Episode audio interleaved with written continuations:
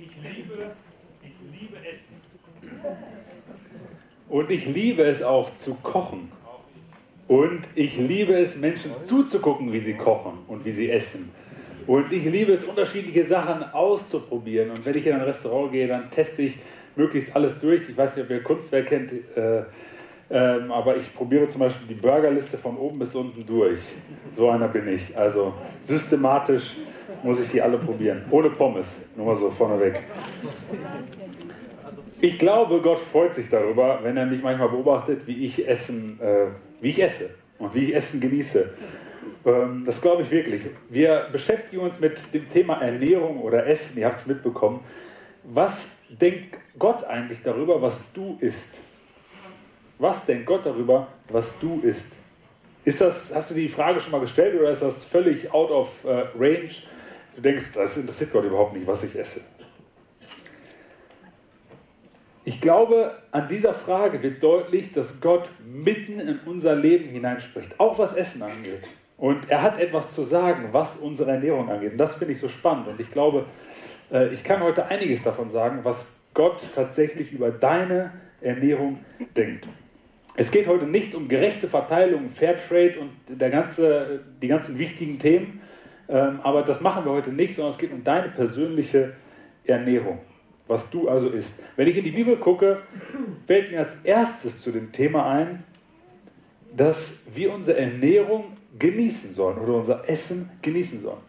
Hätte Gott das nicht so gewollt, dann glaube ich, hätte er überall Pillen, Bäume geschaffen mit Pillen auf den äh, Bäumen und wir hätten uns einfach das geschnappt, was wir gerade als Nährstoff brauchen und so weiter.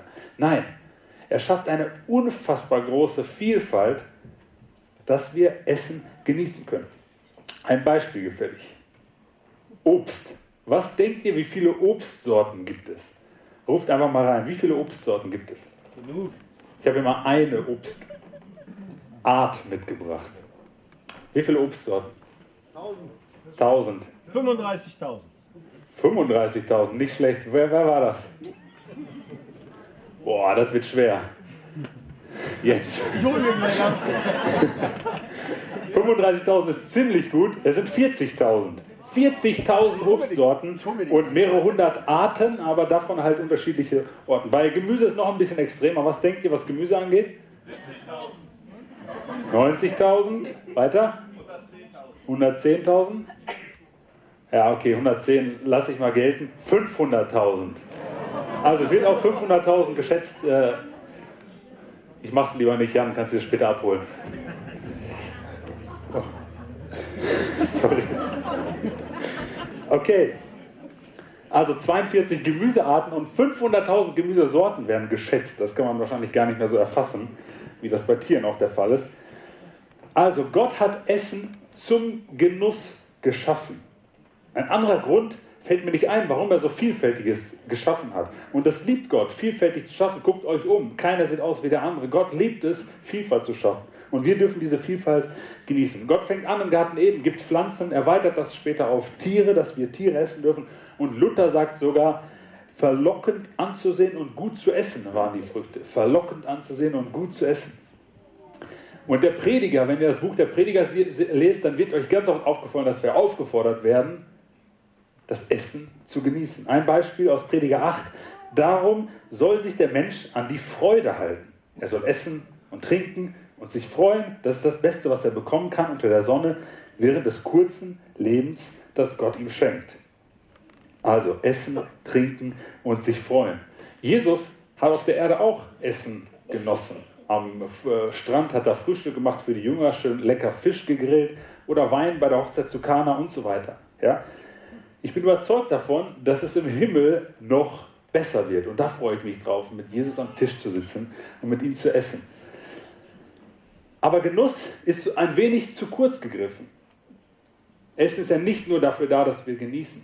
Essen ist auch ein Hinweis darauf, wie gut Gott zu dir und zu mir ist.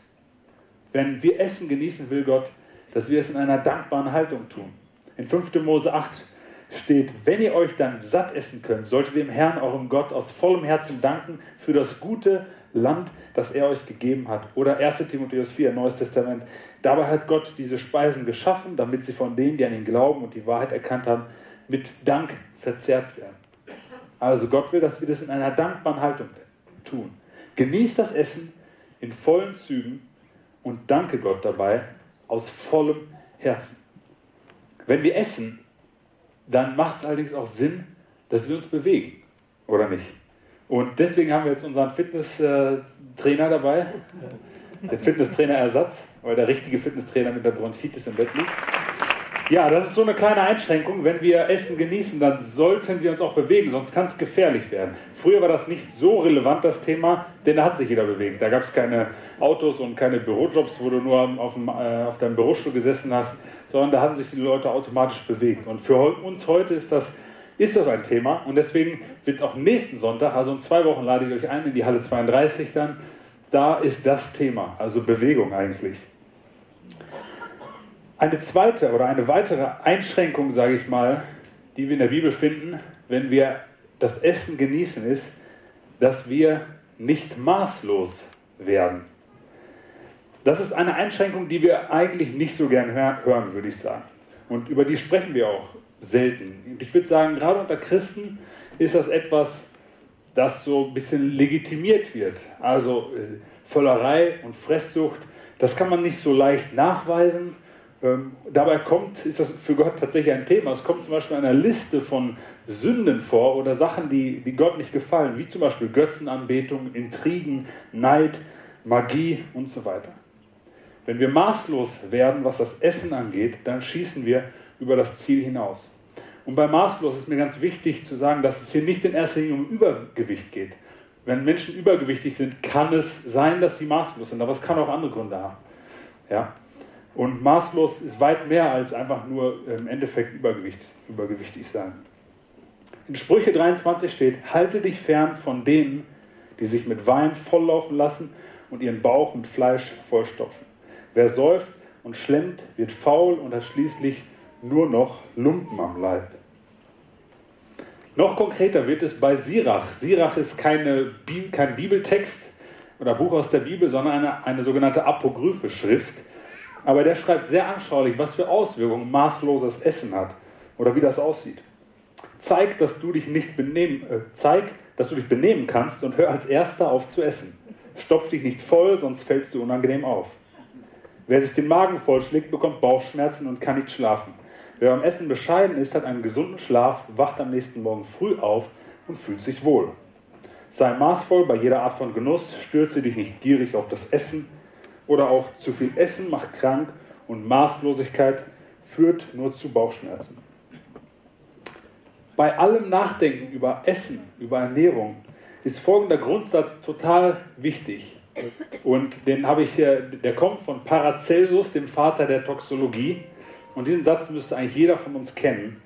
Dosis sola venenum facit. Das heißt, die Dosis macht das Gift. Die Dosis macht das Gift. Das habt ihr mit Sicherheit schon mal gehört. Also Maßlosigkeit beim Essen hat also direkte Auswirkungen auf dich. Und Gott gefällt das nicht. Aber Maßlosigkeit ist genau genommen eine Auswirkung davon, dass Jesus nicht das Maß aller Dinge bei dir ist. Das kann sein. Es kann sein, dass du diese Lücke, diese Sehnsucht, die du eigentlich hast, mit Essen füllst. Und ich glaube, ich habe schon gesagt, bei uns als Christen ist das äh, etwas Legitimes, wenn man sich mit Alkohol äh, betrinkt oder in äh, Drogengeschäfte begibt oder so und damit seinen Kummer betäubt, dann ist das natürlich direkt schlecht und so weiter.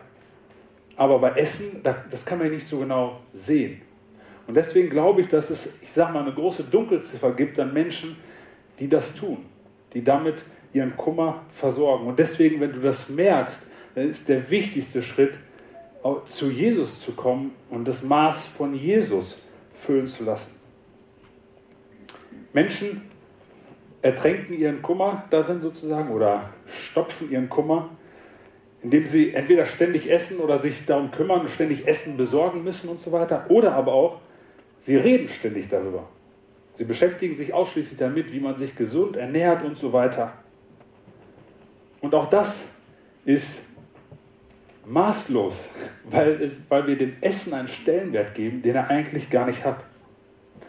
Die Bibel sagt an einigen Stellen, dass das Essen vom Wesentlichen ablenken kann. Entweder weil wir satt, fett und zufrieden werden und so Gott im Endeffekt aus dem Blick verlieren, weil wir ihn nicht brauchen. Oder aber Essen und die Beschäftigung damit bekommt so eine große Rolle, wird so wichtig, dass wir so, ja, sozusagen von der anderen Seite vom Pferd runterfallen. Es gibt wichtigere Dinge als Essen und Trinken. In Römer steht, das Reich Gottes ist mehr als Essen und Trinken. Also, die Dosis macht das Gift.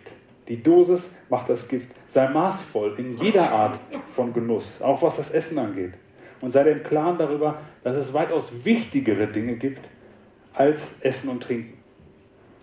Und trotzdem ist das Thema Essen nicht unrelevant und deswegen machen wir das heute, sonst würden wir es ja nicht machen.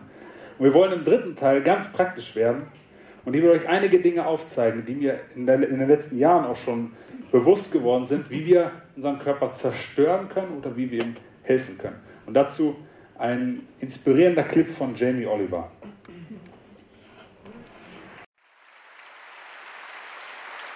I want to go, I want to tell you about something, I want to, I want to tell you about something that kind of, it, it kind of epitomizes the trouble that we're in, guys, okay? Uh, I, I want to talk about something so basic as milk. Every kid has the right to milk at school. Your kids will be having milk at school, breakfast and lunch, right? They'll be having two bottles, okay? Uh, and most kids do. But milk ain't good enough anymore because someone at the milk board, right, and don't get me wrong, I support milk, but someone at the milk board probably paid a lot of money for some geezer to work out that if you put loads of flavourings and colourings and sugar in milk, right, more kids will drink it. Yeah. And obviously, you know, now that's going to catch on. The Apple board is going to work out that if they make toffee apples, they'll eat more apples as well. Do you know what I mean? Um, uh, for me, there ain't no need to flavour the milk, okay? There's sugar in everything. I know the ins and outs of those ingredients. It's in everything. Even the milk hasn't escaped the kind of modern day problems. There's our milk, there's our carton. In that is nearly as much sugar as one of your favourite cans of fizzy pop, and they're having two a day. So let me just show you. We've got one kid here having, you know, eight tablespoons of sugar a day. You know, there's your week, there's your month, and I've took the liberty of putting in just the five years of elementary school, sugar, just from milk. Now, I don't know about you guys, but judging the circumstances, right, any judge in the whole world would look at the statistics and the evidence and they would find any government of old guilty of child abuse. That's my belief.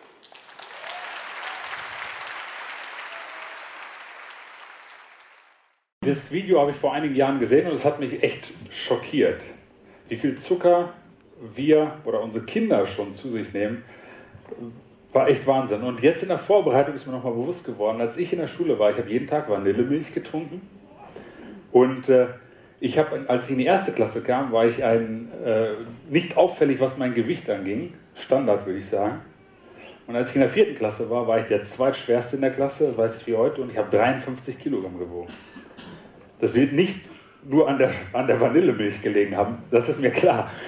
Aber äh, das ist mir nur noch mal bewusst geworden. Und gerade in dieser Grundschulzeit sind Kinder anfällig dafür, äh, Übergewicht zu bekommen, womit sie dann im Endeffekt ihr Leben lang kämpfen. Und ich habe euch was mitgebracht hier, um das ein bisschen zu veranschaulichen. Ihr könnt euch das später gerne nochmal angucken. Viele von euch werden das kennen, äh, wie viel Zucker eigentlich in unseren Lebensmitteln versteckt ist. Der, der, Knaller ist natürlich Nutella. In einem kleinen Glas Nutella sind 78 Würfel Zucker, um das mal bildlich darzustellen. In Bitter Lemon äh, ist noch mehr als Cola. Das hat mich schockiert, weil ich, wenn ich was Süßes trinke, dann gerne Bitter Lemon.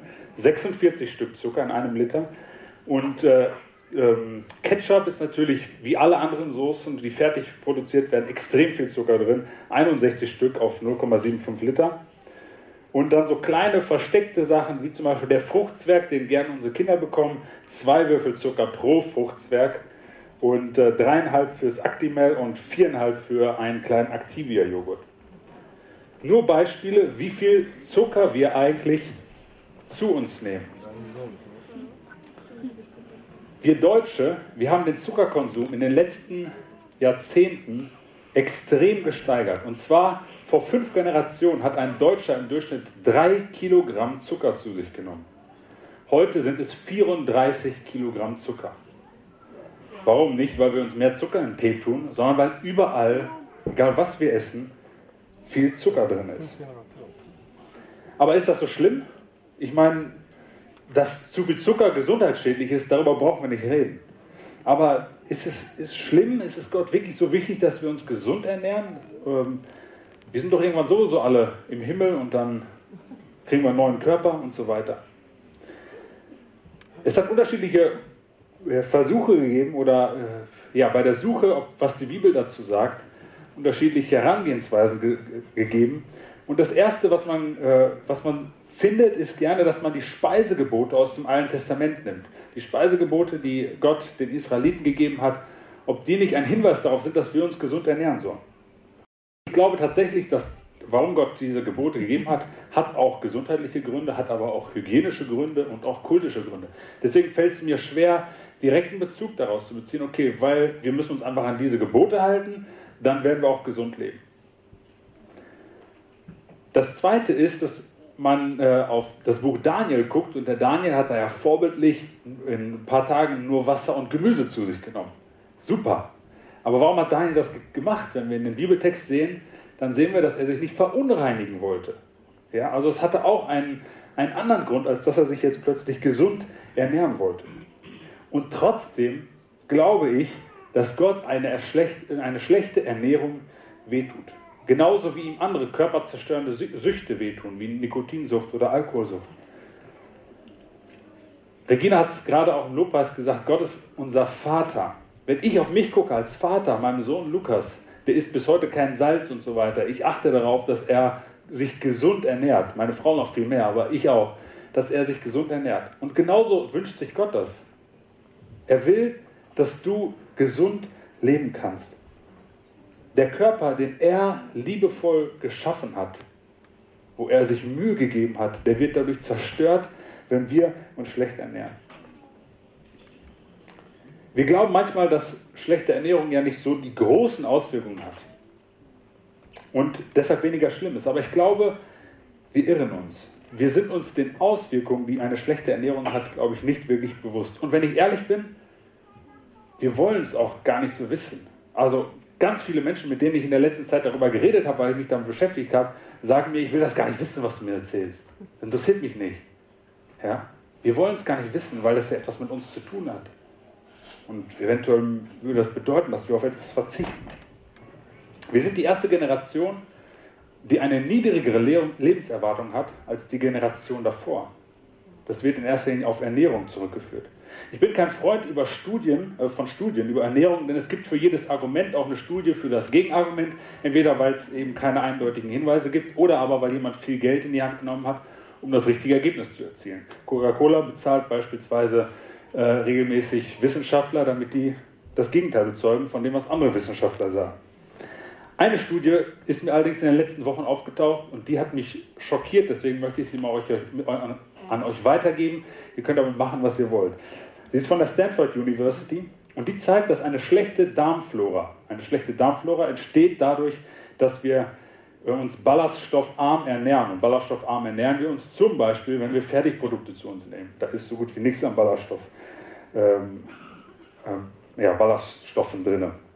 Also eine schlechte Darmflora, ähm, oder wenn wir uns ballaststoffarm ernähren, dann kann es sein, dass komplette Bakterienstämme in, unser, in unserem Darm absterben. Und diese Bakterienstämme sind nicht wieder hervorzuholen, dadurch, dass wir uns plötzlich gut ernähren. Das heißt, Einmal verloren, immer verloren. Einmal verloren, immer verloren. Und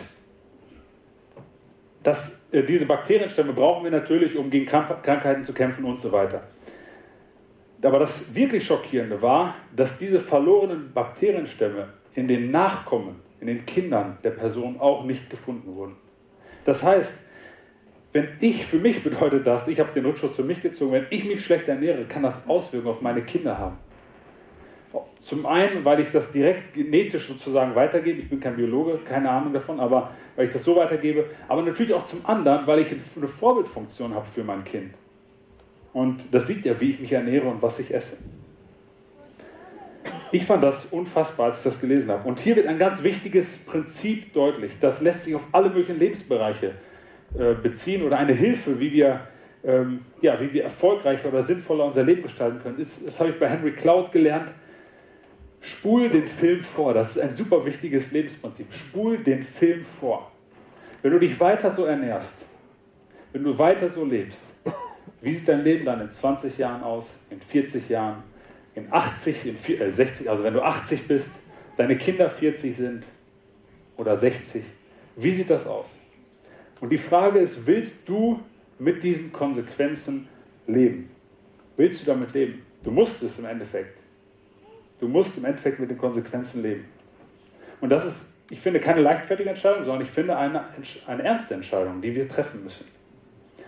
Ich will für keinerlei Lifestyle werben, also weder Paleo noch Low Carb, vegan oder vegetarisch oder sonst noch was. Da muss jeder für sich selber wissen, wie er, was er machen will. Aber was wir machen wollen als Kirche, warum wir das überhaupt machen, ist, dass wir ein Bewusstsein bekommen dafür, dass wir eben durch unsere Ernährung entweder helfen können, unserem Körper helfen können, oder aber ihm schaden können. Hippokrates hat schon vor tausenden von Jahren gesagt, unsere Nahrungsmittel sollten Heilmittel und unsere Heilmittel sollten Nahrungsmittel sein. Und dabei, wieder auf den Punkt davor zurückzukommen, das, das wichtigste Maß halten. Das ist das Wichtigste, wenn wir, wenn wir uns über Ernährung unterhalten. Die Dosis macht das Gift. Und ich glaube, jeder von uns hat ein Gespür dafür, was das richtige Maß ist. Meistens wissen wir selber, wenn wir drei Tafeln Schokolade gegessen haben, dann fühlen wir uns schlecht. Das wissen wir selber. Aber wenn du es nicht weißt, dann frag mal deinen Partner, der weiß das in der, in der Regel. Oder deine Freunde, die wissen das in der Regel, ob du Maß halten kannst oder nicht. Und dann sei aber auch so fair und lass das stehen und verteidige dich nicht gleich. Es gibt Sachen, von denen ich mittlerweile überzeugt bin, dass sie nur in geringen, Messen, äh, Messen, in geringen Mengen gegessen werden sollen. Das ist nichts, was die Bibel sagt oder so, sondern das sage ich euch als Ratschlag, so zum Schluss, drei Dinge, auf die, die ich euch, wo ich euch sehr ans Herz legen will, auf diese Dinge zu verzichten. Und die habe ich übrigens auch in diesem coolen Buch hier. Da werden, wird das auch empfohlen, das möchte ich euch sehr ans Herz legen. Sehr coole Impulse, gerade was Ernährung angeht, super konkret, könnt ihr hinten kaufen am Infostand. Das erste ist, lasst den Zucker weg. Das klingt absolut und irgendwie unmöglich, aber du kannst ja mal klein anfangen und zum Beispiel mal Tee aus, äh, Zucker aus dem Tee lassen. Zucker aus dem Tee lassen. Das habe ich auch vor einigen Jahren mal angefangen, ähm, oder vor vielen Jahren. Äh, und irgendwann schmeckt der Tee auch so oder bestimmte andere Sachen, die du jetzt zuckerst. Der Vorteil ist, die Produkte bekommen einen Eigengeschmack und schmecken nicht nach Zucker oder süß halt. Und was ich, wovon ich wirklich überzeugt bin, ist, dass wir keine Süßgetränke brauchen. Also sowas wie Bitter Lemon. Das ist nährstoffmäßig der absolute Müll, eine Vollkatastrophe. Und wir brauchen das nicht. Wo ich gerade den Toni sehe, in Kenia, das war absolut abgefahren. Da ist, sind äh, Sodas, heißt das da, also Süßgetränke günstiger als Wasser. Äh, und als ich vier Wochen da war, haben wir ständig Cola getrunken. Und das ist einfach nur auf Dauer ekelhaft. Und wenn ich jetzt darüber nachdenke, wie viel ich da getrunken habe, das ist unfassbar. Ich habe mal 140 Kilogramm gewogen oder über 140 sogar. 140 Kilogramm und zwar mit 18 Jahren. Und dann habe ich innerhalb von sechs Monaten 45 Kilogramm abgenommen. 45 Kilogramm. Eine Diplom-Ökotrophologin hat mir vor einigen Jahren gesagt, ähm, dass das eigentlich ein Wunder ist. Das, das geht nicht, so vom Körper her. Ich war dabei, das war wirklich so. Und äh, das Einzige, wie ich Gott bei diesem Wunder geholfen habe, ist, ich habe auf Süßgetränke verzichtet. Das war das Einzige. Und wenn ihr nicht auf das Wunder vertraut, dann vertraut darauf, dass Süßgetränke schlecht sind. Es war wirklich so. Und ich habe zwischendurch noch mal 15 Minuten Fahrrad gefahren, aber das ist wirklich nicht der Rede wert. Also, lasst den Zucker weg. Das zweite ist, äh, vermeide zu viele Weißmehlprodukte. Da könnt ihr euch ganz viel in diesem Buch äh, zu nachlesen. Die wirken im Körper im Endeffekt ähnlich wie Zucker. Gerade wenn du Probleme mit Übergewicht hast, lass Weißmehlprodukte weg. Ersetzt das durch Vollkornprodukte. Sogar besser ist, Viele von euch haben Thermomix, äh, aber auch ohne Thermomix kann man das machen. Äh, Korn kaufen und selber mahlen und direkt verarbeiten. Dann hat es nämlich die beste Auswirkung und wirkt nicht so schädlich wie Weißmehlprodukte. Und das dritte, eine Grundregel, die kommt auch in dem Buch vor, eine Faustregel, sage ich mal, die ihr euch äh, auf alles anwenden könnt, was, in, was ihr in eurem Kühlschrank habt oder so. Alle Produkte mit über fünf Inhaltsstoffen in der Zutatenliste landen im Müll oder kommen gar nicht erst ins Haus. Das Prinzip des Daniel-Plans ist, stammt es aus einer Pflanze, genieß es. Stammt es aus der Fabrik, lass die Finger weg. Ich glaube, nicht alles auf diesen langen Zutatenlisten, die wir da lesen, ist gesundheitsschädlich, aber vieles schon. Und erst recht eben bei einer hohen Dosis. Und ich war mir relativ unsicher bei diesem, äh, bei diesem Punkt, aber ich habe am Dienstag nochmal eine Dokumentation gesehen, die hat mich vom Hocker gehauen. Die Tricks der Lebensmittelindustrie hieß das. Und das war total interessant, könnt ihr auf dem ZDF äh, im Internet nachgucken. Aber das Ergebnis, das Ergebnis am Ende von dieser Doku war, je länger die Zutatenliste, je günstiger der Preis, umso minderwertiger das Produkt. Je länger die Zutatenliste, je günstiger der Preis, umso minderwertiger das Produkt. Und das klingt für mich ähnlich wie stammt es einer Pflanze, genieße es, stammt es aus der Fabrik, lass die Finger weg. Ich weiß, da gibt es noch sehr viel dazwischen, zwischen Pflanze und Fabrik. Ja, zum Beispiel Fleisch. Das sind ja nur die beiden Gegenpole. Ähm, und trotzdem könnte das eine Faustformel sein, die euch hilft. Guckt mal auf die Zutatenliste. Wenn ihr auf Ketchup guckt, werdet ihr hinten rüber kippen, was da alles drin ist. Also, lasst die Dinge, schmeißt die Dinge raus oder lasst sie erst gar nicht ins Haus. Das waren nur drei kurz, ganz kurze Tipps. Ihr werdet noch viel mehr in diesem Buch haben, wie ihr ganz konkret an einzelnen Rädchen schrauben müsst. Und dann könnt ihr Dinge verändern, die ich glaube, eine große Tragweite haben. Das heißt nicht, dass wir jetzt nichts mehr an Süßigkeiten oder sowas essen. Darum, darum geht es uns nicht. Die Dosis macht das Gift. Lass uns bewusst ein Bewusstsein dafür entwickeln, dass wir Dinge zu uns nehmen, die schädlich sind und auf der anderen Seite Dinge zu uns nehmen können, die gesund sind, die uns helfen. Die kennen wir in der Regel. Also genieße das Essen in Maßen und achte darauf, dass es dir hilft und nicht zerstört. Der Vers, der Motto-Vers über dieser ganzen Serie ist eigentlich, ob ihr esst oder trinkt, was auch immer ihr tut, tut alles zur Ehre Gottes. Ob ihr esst oder trinkt, was auch immer ihr tut, tut alles zur Ehre Gottes. Und dazu möchten wir euch herausfordern. Nimm das nicht auf die leichte Schulter.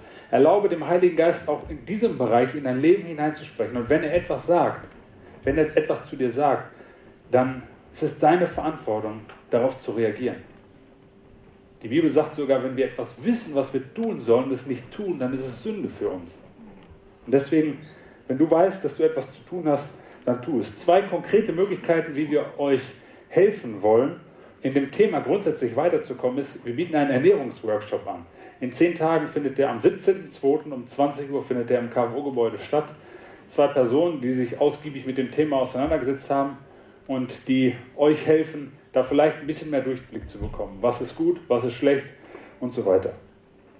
Und das Zweite ist, dass wir einen Kochkurs anbieten, weil gesund ernähren hat in der Regel auch etwas mit Kochen zu tun, weil du dann zwischendurch mal was selber machen sollst. Und äh, Gesund kochen lernen heißt, äh, heißt das. Der, da steht der Termin noch nicht fest. Wenn du Interesse hast, komm bitte an den Infostand. Und das sind zwei konkrete Möglichkeiten, wie du anfangen kannst, dich mehr mit der Thematik auseinanderzusetzen und äh, etwas in deinem Leben zu verändern. Eine Sache, die mir zum Abschluss extrem wichtig ist, was noch viel, viel wichtiger ist als alles Essen, alles Reden über Essen, ist, Jesus sagt von sich selbst, dass er Brot des Lebens ist. Brot des Lebens. Was meint er damit?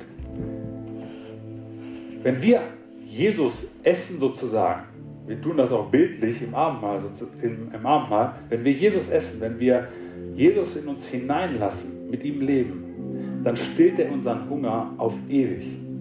Er stillt den Hunger, den wir in uns haben, auf ewig.